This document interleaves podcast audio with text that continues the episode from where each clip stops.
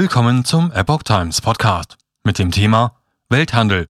Kampf gegen leere Regale. Lidl kauft Containerschiffe. Ein Artikel von Epoch Times vom 8. April 2022.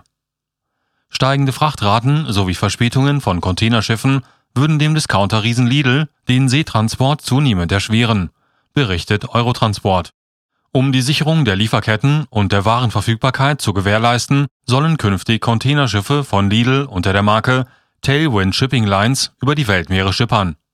Das Ziel dieser Entscheidung sei, das gestiegene Volumen von unterschiedlichen Produktionsstätten langfristig in Teilen flexibler managen zu können, erklärt Wolf Tiedemann, Vorstand der Lidl Stiftung. Ungeklärt ist bisher, von welchem Hersteller Lidl die Frachtschiffe kaufen will, informiert Welt. Einzig staatliche Werftbetriebe aus China und die Konzerne Hyundai und Daewoo aus Südkorea kämen für Neubauten von Großschiffen in Frage. Und die seien mit Rekordaufträgen ausgelastet.